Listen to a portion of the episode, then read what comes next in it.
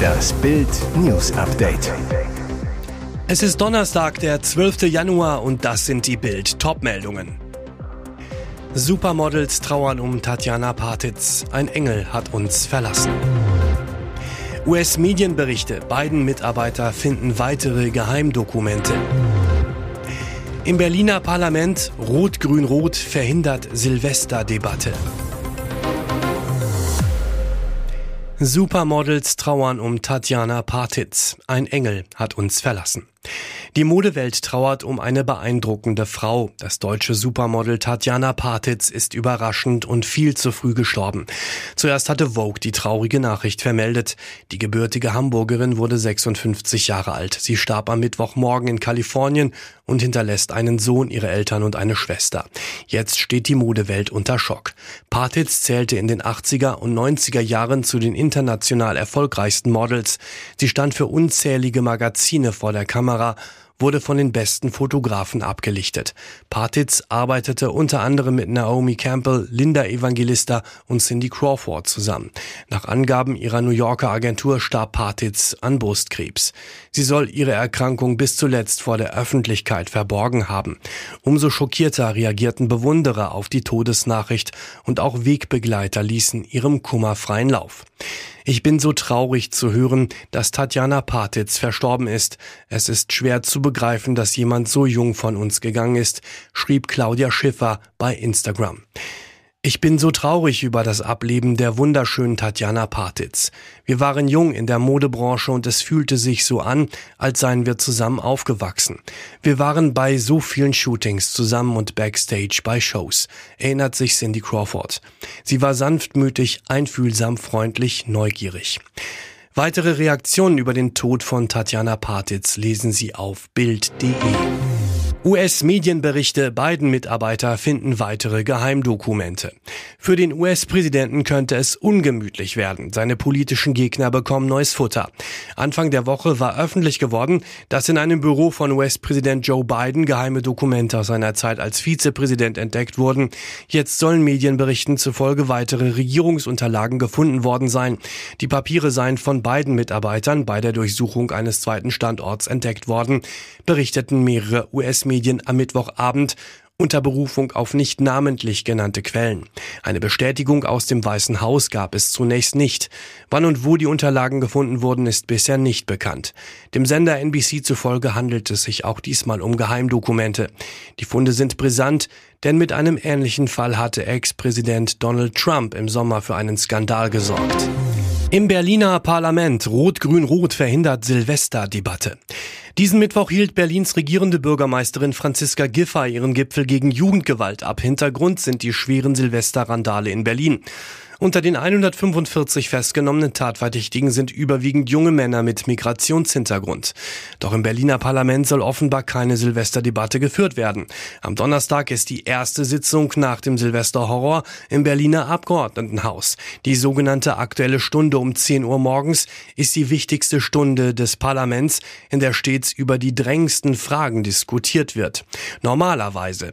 Denn wie Bild erfuhr, haben die Fraktionen der rot-rot-grünen Koalition im Ältestenrat den Antrag für die aktuelle Stunde nach der Silvesternacht Transparenz schaffen, Einsatzkräfte schützen, Konsequenzen ziehen, der CDU-Fraktion knallhart abgelehnt. Der Berliner CDU-Chef Kai Wegner ist fassungslos. Er zu Bild, wir wollten ausführlich über das Sicherheitsversagen in der Silvesternacht debattieren denn dieses Thema bewegt ganz Deutschland. Aber SPD, Grüne und Linke fürchten sich offenbar vor dieser Debatte. Sie verhindern eine umfassende Fehleranalyse. Wer so mit Problemen umgeht, wird sie nicht lösen, so Wegner. SPD und Linke ließen eine Bildanfrage bisher unbeantwortet. Mann in Untersuchungshaft, Trainer soll Kinder missbraucht haben. Weil er Kinder im Enzkreis in Baden-Württemberg sexuell missbraucht haben soll, ist ein Trainer in Untersuchungshaft gekommen.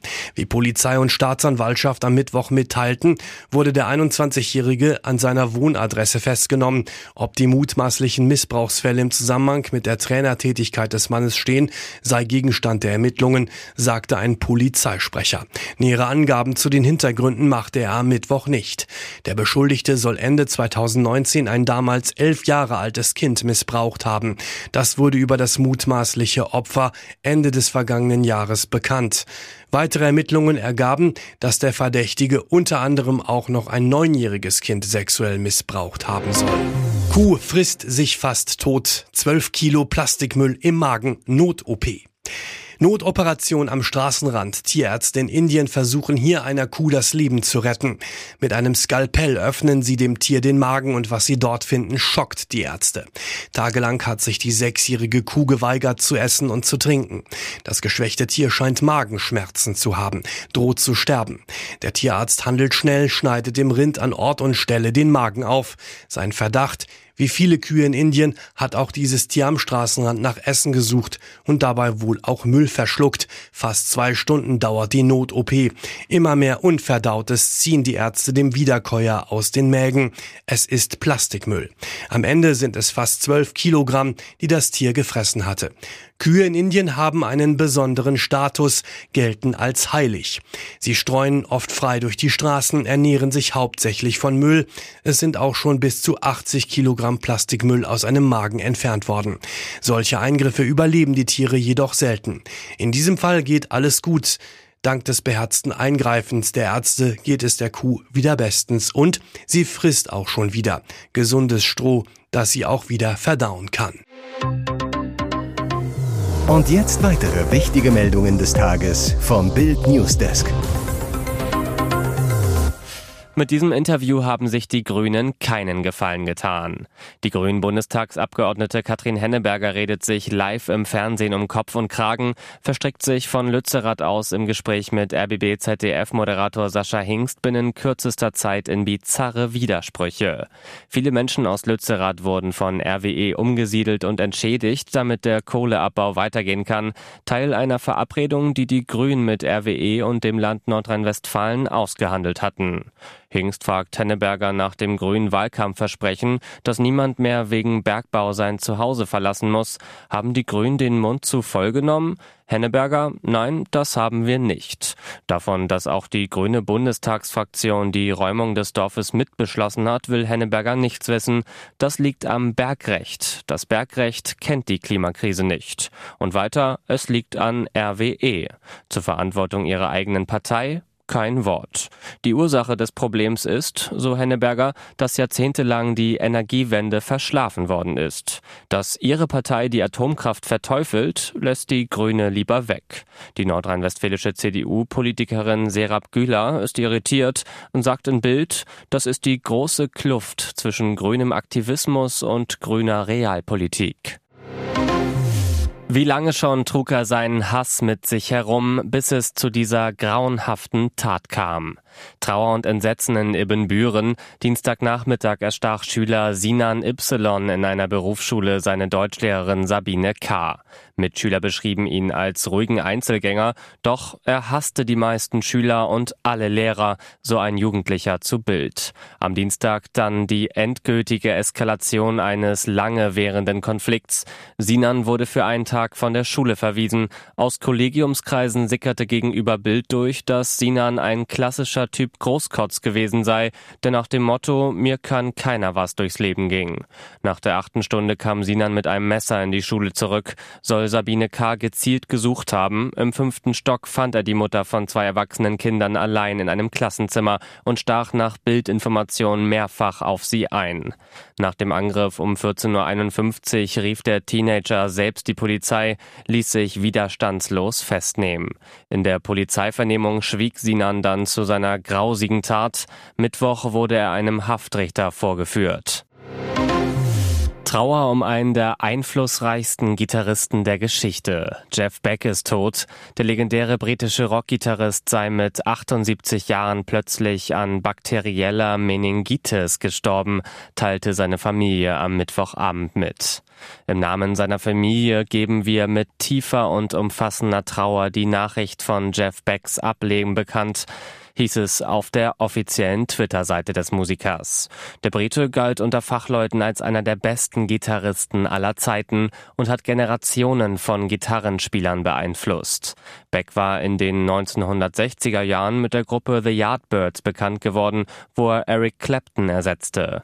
In der Band machte er sich einen Namen als musikalischer Perfektionist und prägte die unverwechselbaren Riffs ihrer bekanntesten Hits Over, Under, Sideways Down und Shapes of Things. Becks war in diversen Genres unterwegs. Zu seinem musikalischen Repertoire gehörten Hardrock, Jazz, Funky Blues und sogar Opernmusik. Der Gitarrist war bekannt für seine Improvisation und seine Vorliebe für Obertöne.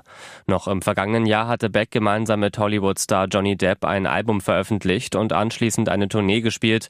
Auf dem Album 18 covern die beiden Songs von den Beach Boys, Marvin Gaye oder Velvet Underground. Noch im ersten Quartal 2023 werden die Abläufe schneller und einfacher. Aldi Süd ändert und erweitert sein Kassenkonzept. Wie der Discounter mitteilt, werden Kassen mit einem doppelten Warenschacht sowie Self-Checkout-Kassen eingeführt. Die Neuerungen seien Ergänzungen zum bestehenden Konzept und würden Kunden wie Mitarbeiter zugutekommen. Der Test fand in 30 Pilotfilialen statt. Jede Filiale hat je nach geografischer Lage und baulichen Voraussetzungen individuelle Kundenbedürfnisse und Anforderungen. Unsere Aufgabe ist es, sie zu kennen und Lösungen anzubieten, so Direktor André Giesen. Nach und nach werden nun alle Filialen von Aldi Süd mit mindestens einer erweiterten Kasse ausgestattet, die zwei Kunden parallel betreuen kann. Noch während ein Kunde mit EC-Karte zahlt, können die Artikel des nächsten Einkaufs gescannt werden. Es gibt dann zwei separate EC-Terminals. Ausgewählte Filialen erhalten einen zusätzlichen Self-Checkout-Bereich. Heißt, Selbstscannen ist dann auch möglich.